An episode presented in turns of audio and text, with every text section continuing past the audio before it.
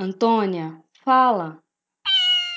Oi, galera! Estamos começando mais um Fala Antônia, um podcast que se dedica a pensar criticamente produtos da cultura pop. Eu sou Daniel de Andrade Lima e vou ser o host de hoje.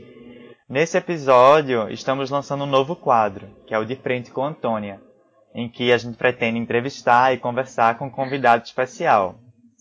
E aí, já que nessa semana a gente está se propondo a fazer um especial Beyoncé, lançando dois episódios na mesma semana, hoje estamos contando com a presença muito ilustre de Suzana Mateus para inaugurar esse quadro de entrevistas.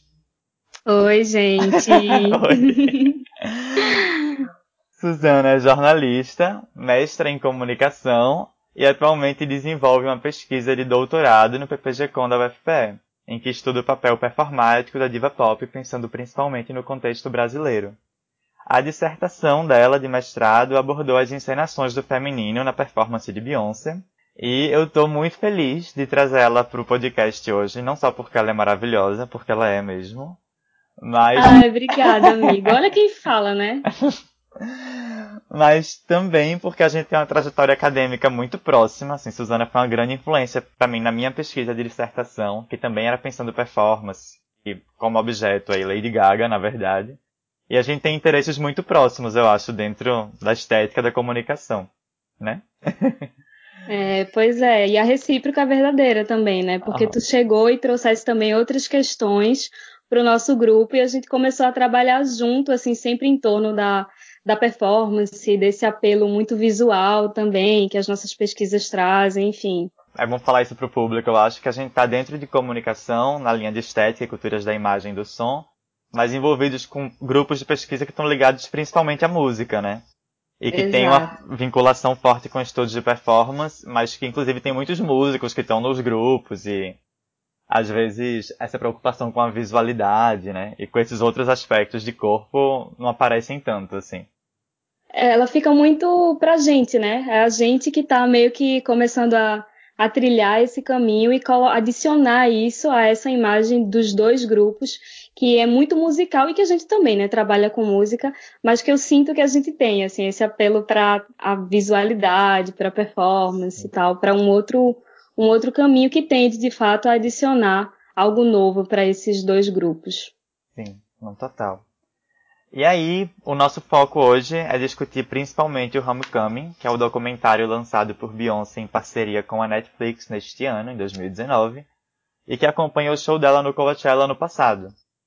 E aí eu acho legal, já que a gente já entrou inclusive nessa conversa, começar fazendo um apanhado do que a gente está entendendo e do que tu entende por performance, já que é um termo muito central nas nossas pesquisas e muito importante para se pensar a figura da diva pop, né? Em como a gente tem feito e principalmente como tu tem feito também. E aí, o que a gente fala quando a gente fala de performance? é, performance é um termo assim muito grande, né? Porque é utilizado por muitas áreas de estudo. Então, a gente vai ter performance no teatro, a gente vai ter performance na antropologia, a gente vai ter performance em vários, vários lugares, com é, significados que não necessariamente se contradizem, mas que são diferentes, mesmo que se complementem entre si. A gente, quando estuda performance, nesses nossos grupos de música, do PPG-Com e tudo mais, a gente pensa muito numa apresentação de si. E como essa apresentação de si, ela se dá dentro de uma indústria cultural que também molda esse eu que está sendo apresentado. Que no caso a gente utiliza muito como persona, porque não é como se fosse um eu em si mesmo, mas é como se fosse uma parte desse eu, é uma construção de si que se coloca ali no, no palco, mas também em outros dispositivos midiáticos, né? No, no próprio Instagram, ou numa premiação, ou em performances em geral. Então, quando a gente pensa em performance e em comunicação, a gente pensa tanto o evento em si, a apresentação em si já é uma performance, mas pensa também nessa representação de si, no que é que essa construção vai trazer para a gente de aspecto de marca mesmo, cultural, de marca global, de racial, né, de, enfim, marca de gênero. Então, acho que a gente está meio que caminhando por aí, embora eu acho que ainda é meio recente também a gente está se apropriando desse conceito de performance. Eu acho que, inclusive, a gente, eu e Dan, a gente tem muito a contribuir nesse caminho, que eu acho que é algo, algo novo ainda na nossa, nas nossas pesquisas e no campo como um todo. E que é importante dizer que os estudos de performance, para fora do teatro, assim, na antropologia, assim, eles estão estabelecidos por um lado, mas eles também não são tão antigos assim, né? Então que mesmo, assim, nasce na comunicação é muito recente, na antropologia tem um estabelecimento, mas também tem um monte de disputa aí, né? De ser reconhecido e de por que não lidar com estudos mais tradicionais, né?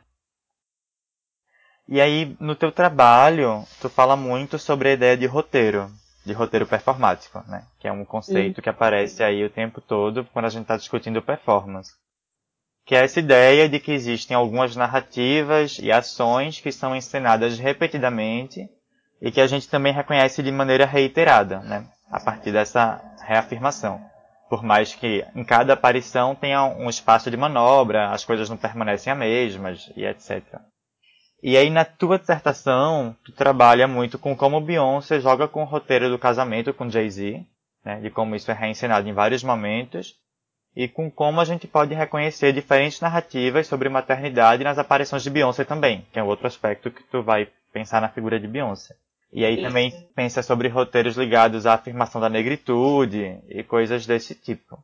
E aí, meio que pensando no resgate disso tudo, eu queria saber qual é a tua perspectiva do Homecoming, tendo estes roteiros e outros aí possíveis como ponto de partida para uma reflexão. Uhum. É, eu lido muito com roteiro, né, baseado nos estudos de Diana Taylor, principalmente no livro Arquivo e Repertório, que é de 2013, onde ela vai, vai falar sobre isso, sobre determinados modos de se comportar culturalmente, de, de, lidar com a crise, ela fala muito nesse ponto, assim, de lidar com a crise, e como isso culturalmente vai se reiterando ao longo dos tempos. E aí, trazendo essa perspectiva de roteiro, de repetição, de uma reiteração, de certas narrativas que vão sendo reiteradas, eu trabalho com isso que tu falou, né, da, essa questão do casamento de Beyoncé, a questão da maternidade, a questão da negritude, pensando em como essas narrativas elas vão se repetindo e que lugares elas vão agenciando nas performances e nas produções como um todo de Beyoncé.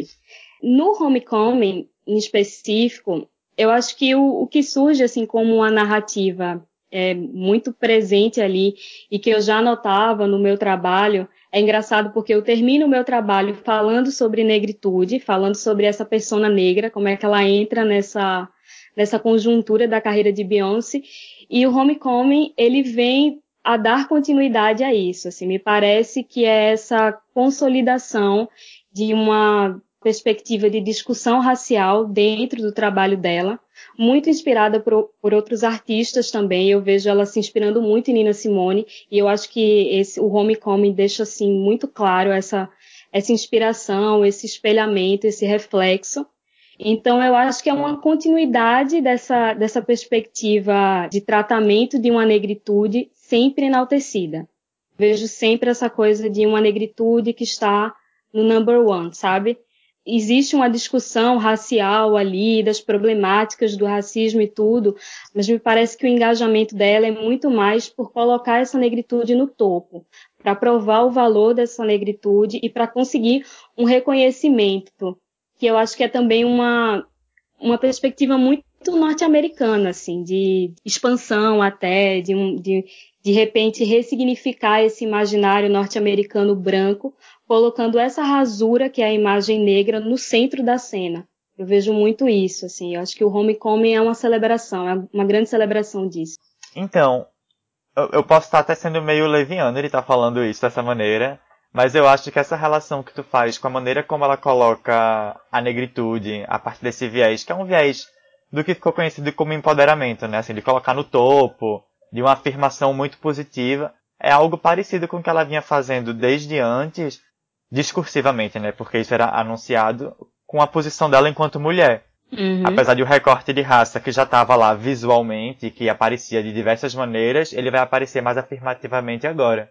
Tu percebe essa relação porque eu acho que isso se tornou muito vamos dizer, muito central em como Beyoncé é enxergada, que é essa pessoa do carão, da extrema presença de palco, super segura, que eu acho que tem a ver com essa afirmação de construir uma persona que incorpora esses ideais aí americanos, assim, de segurança, de força, de valentia. Eu não sei como é que tu enxerga isso nesse caso, assim, se essa relação existe ou sou eu, assim, sendo extremamente devaneante. Não, eu acho que ela existe sim. Na verdade, se a gente pega a, carreira de Beyoncé como um todo, na época do Destiny's e tudo mais, já existia ali um apelo tanto para as questões femininas quanto para as questões raciais. Eu acho que o que mudou é que esse nosso tempo de ativismo em alta, em que essas discussões elas estão feitas em todos os espaços, não só na cultura midiática, mas nas redes sociais como um todo, isso fez com que a gente começasse a abrir os olhos para essas questões, que eram questões que antes a gente, a gente acho que a gente até enxergava, mas não dava o valor que a gente dá hoje. Então, me parece que ela vem dessa construção, primeiro uma construção que tem muito a ver com a dança. Eu acho que Beyoncé ela surge muito como essa exímia dançarina e que canta muito e que tem esse imaginário super, né? Uma super mulher com uma super voz, fazendo super coreografias. E me parece que o ponto de virada é quando surge o Beyoncé em 2013, né? Que foi o primeiro álbum visual dela. Quer dizer, isso é meio questionável porque teve o B-Day antes, mas foi o primeiro a ser mais reconhecido e a, a repercutir mais como álbum visual. E aí é quando ela começa a tratar mais especificamente de questões feministas, é quando ela se coloca como feminista, inclusive na canção e até na apresentação que ela fez no VMA de 2014. E aí, com a chegada do Lemonade, me parece que ela faz um recorte. Me parece que ela de fato está num caminho evolutivo e essas questões que primeiramente eram mais femininas no sentido universal começam a ser recortadas e passam a ser vistas como um feminino negro. E aí, e aí ela, ela se ancora melhor com as questões feministas negras. Me parece que é esse o, o trajeto que ela faz e que chega no Homecoming, né? Que eu acho que é a representação e a consolidação total desse desse trajeto. Perfeito. E aí, o que eu vou perguntar agora, na verdade, tem super a ver com isso, assim. E pensando aí em uma questão de formato, vinculando com o que a gente tinha conversado um pouco no começo, que tu pontuou muito bem, sobre como quando a gente vê uma performance no dispositivo midiático, o próprio dispositivo também constrói a performance, né? Assim, é um corpo que se constrói a partir da mídia e que aparece pra gente a partir da mídia. Que é o seguinte, assim, uma coisa que eu acho especialmente interessante no Homecoming e que tem uma relação com os álbuns visuais e tal, é que o Homecoming ele cria roteiros e narra a trajetória de Beyoncé de maneira que nos dá algumas ferramentas para pensar o próprio show a que ele se refere. Né? É o tempo todo ela falando, é meio metalinguístico, assim. Então, uhum. um documentário falando sobre o show e falando sobre si mesmo. E aí ela afirma a importância política do próprio show, né, faz uma defesa política do show em relação às populações negras, principalmente por conta da defesa às universidades negras nos Estados Unidos e da celebração da cultura negra, como tu mesma já dissesse. E vinculando isso o tempo todo com o momento biográfico da vida de Beyoncé nesse momento. Né, a maternidade, os filhos, a volta, né, a recuperação para uma forma física anterior à maternidade. E aí eu queria pensar contigo e ver como é que tu pensa essa passagem de um show para um documentário que também é um show, né? Porque ele funciona tanto como um documentário como um registro do show e, e aí ele fabrica um novo show também, pela maneira como é filmado e editado e etc. É, às vezes eu acho que Beyoncé ela fica tentando as coisas, tipo, ela fica tentando um determinado formato até chegar num, num momento em que ela realmente acha que aquilo é bom e aí ela investe de fato. Porque o B-Day é, já foi um teste, né, do que era um álbum visual. E aí depois vem, e ela lançou muitos videoclipes, ela tem um, um, apego muito grande à imagem nesse sentido, e ela lançou vários videoclipes depois do B-Day, nas outras produções que ela fez, e aí quando chega no Beyoncé, mais um álbum visual. E aí, quando chega no Lemonade, novamente, um álbum visual de novo. E aí, quando tu fala, assim, dessa passagem do show para o documentário, eu me lembro do Life is But a Dream, que é o documentário dela de 2013, onde ela já fazia isso, de certa forma. Esse é mais documentário do que o Homecoming. O Homecoming é muito show ainda. Eu até esperava que fosse mais documentário, esperava que tivesse mais história, né? Mais, mais conceito, assim, de como ela, ela organizou tudo aquilo, de como eles montaram aquele show e tal. E não esperava, inclusive, que ela colocasse o show inteiro. Eu achei que ela ia selecionar algumas, algumas músicas apenas. E o Life is But a Dream, ele caminha nesse mesmo sentido, porque mostra ela organizando a apresentação da Billboard daquela época, mostra como é que ela está fazendo o disco, que é o For, como foi a montagem, como foi a apresentação para a gravadora e tudo mais. E ela concilia sempre isso com um tom muito biográfico. Então, tem Blue, tem a avó dela. Aliás, acho, é, acho que é a avó, assim, os parentes todos reunidos na mesa, vendo fotos antigas. Tem sempre essas inserções biográficas nesse contexto. Então, o Homecoming me parece uma consolidação também desse formato que ela já tinha meio que apostado em um outro momento da carreira dela e que agora ela traz com uma roupagem um pouco mais diferente, mas que ainda assim remete a esse passado. Ela de fato tem uma preocupação visual muito grande e ao mesmo tempo eu sinto uma necessidade dela de contar as próprias histórias. É, eu sinto cada vez mais ela se descolando assim das narrativas midiáticas que se criam a respeito dela, na tentativa de competir com essas narrativas, de se colocar, de se apresentar. E aí eu acho que o documentário é um super caminho para ela, porque é através do documentário que ela constrói esse relato de si, esse relato do show, coloca o que ela quer, do jeito que ela quer, e isso chega pra gente, e enfim, ela, ela cria uma independência, eu acho. Que já é algo também que eu vejo que ela está tentando fazer há muito tempo. Né? A exemplo do próprio, quando ela lançou o Beyoncé, que foi inteiro é, jogado na rede sem divulgação prévia nenhuma e o Lemonade a mesma coisa. Então me parece que é isso, assim, é uma tentativa de criar a sua própria narrativa, de ter essa independência. Nossa, e que é algo que é muito comum na, na figura da diva pop, assim, né, como um todo, que é essa vida que se cola numa carreira, os produtos midiáticos, sonoros, visuais, videoclipes, show, são usados como ferramenta autobiográfica mesmo, né? Isso é algo que eu acho que todo mundo no nosso grupo que trabalhou com diva pop em algum momento atravessou isso. Eu com Lady Gaga, nossa colega Mariana Lynch com Madonna, tu com Beyoncé. E que parece que Beyoncé, ela tem uma maestria maior, talvez, nessa, nessa vinculação ao empreendimento de si mesma, assim, né? É. E talvez conseguir, inclusive, centralizar mais as narrativas dela na própria voz. Que é o que tu tá colocando aí. É, exato. Eu acho que ela, ela conseguiu entender bem o jogo, sabe? E, e conseguiu, principalmente em relação ao casamento com Jay-Z, né? Eles se aproveitam muito de todo, todos os rumores que já existiam sobre traição e tudo mais. E ela vai se aproveitando disso, cria um álbum inteiro, porque o Lemonade, para além de tratar de questões raciais, fala muito sobre essa trajetória de um eu lírico traído, né, em, em busca da superação, assim, a caminho da superação. E, e aí Jay-Z vai e lança um álbum em seguida, também sobre traição, e depois dá uma entrevista dizendo que isso serviu de terapia para os dois. Enfim, tem toda um, uma tessitura da intriga, um enredo que vai se construindo ali em torno disso, e é muito louco mesmo, assim, pensar em como eles se aproveitam disso, como eles têm apostado nessa narrativa e a quanto tempo, né, eles vêm fazendo isso, porque faz muito tempo já que eles estão apostando nessa narrativa de colocar o casamento à frente, de explorar isso e de passar essa construção para o público.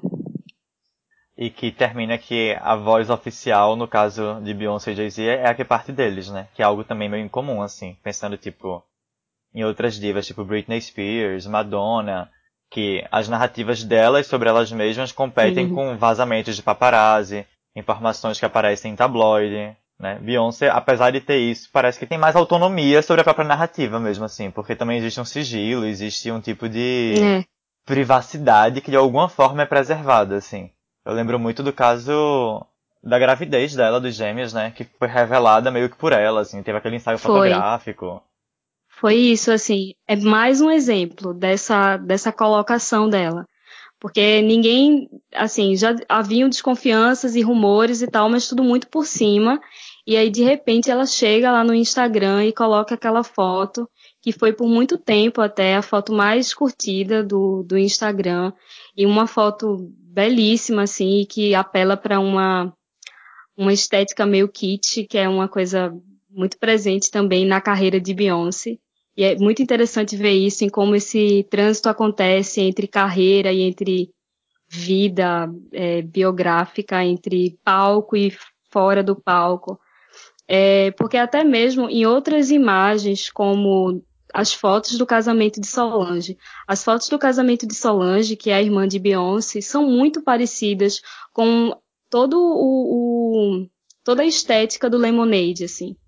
E aí fica nesse trânsito, você já não sabe direito como separar as coisas. E, e isso prova que é um investimento, de fato, que ela faz em criar esse, esse tipo de narrativa e, ao mesmo tempo, em se colocar, em apresentar essa narrativa para o público sem ter, de repente, a ajuda ou tanta ajuda da mídia, como fazem outras artistas até. Perfeito.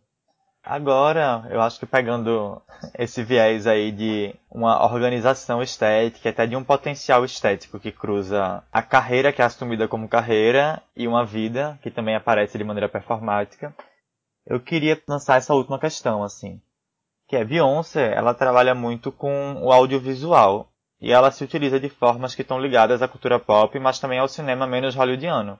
Ao videoarte e coisas assim que é, enfim, pensando muito em como ela aparece nos shows, aqueles vídeos que ficam de fundo e de transição do show, que pautam uma narrativa do show e que estão muito vinculados a essas estéticas que eu associo como uhum. um, cinema expandido e é até um videoarte mesmo assim, que eu acho que foge do videoclipe.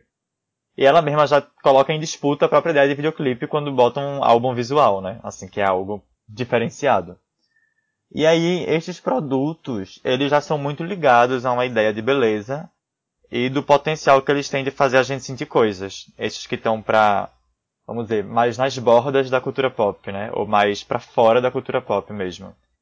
E aí, por outro lado, existe uma tendência, quando a gente fala de cultura pop, e de música pop especialmente, de abordar as questões políticas e sociais que percorrem os produtos. Assim, a cultura pop é muito justificada a partir desse potencial de afirmação política tanto pelos artistas que estão nelas, como a própria Beyoncé faz, como por um público, assim, que vai validar o que é válido na cultura pop, né? Vai autorizar algumas coisas a partir dessa importância política.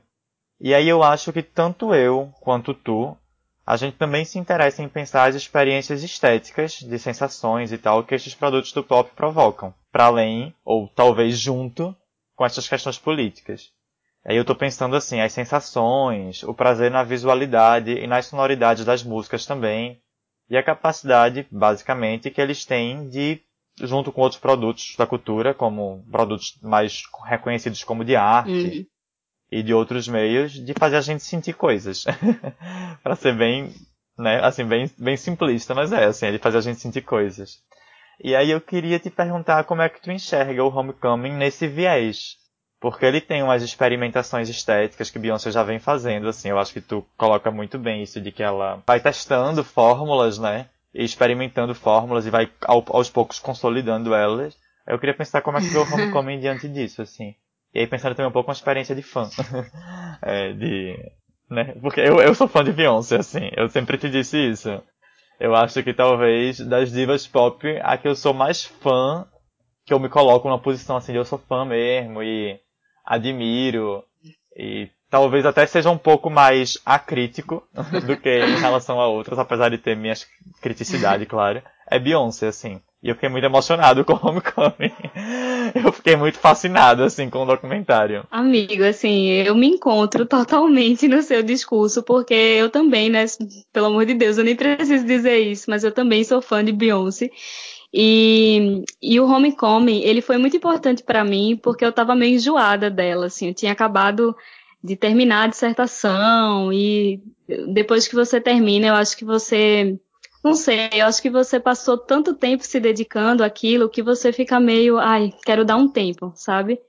E o home, eu costumo dizer que o Homecoming me trouxe de volta, porque é um show onde ela consegue, e aí partindo dessa perspectiva mais visual e, e, de uma força performática e tal, para além das questões raciais, que eu acho que é assim, um, um trabalho brilhante nesse sentido, que traz um, uma discussão mega importante de um jeito tão, tão legal, sabe? De um jeito tão, tão preciso e ao mesmo tempo tão, tão outro, assim, né? Tão, tão bonito de se ver.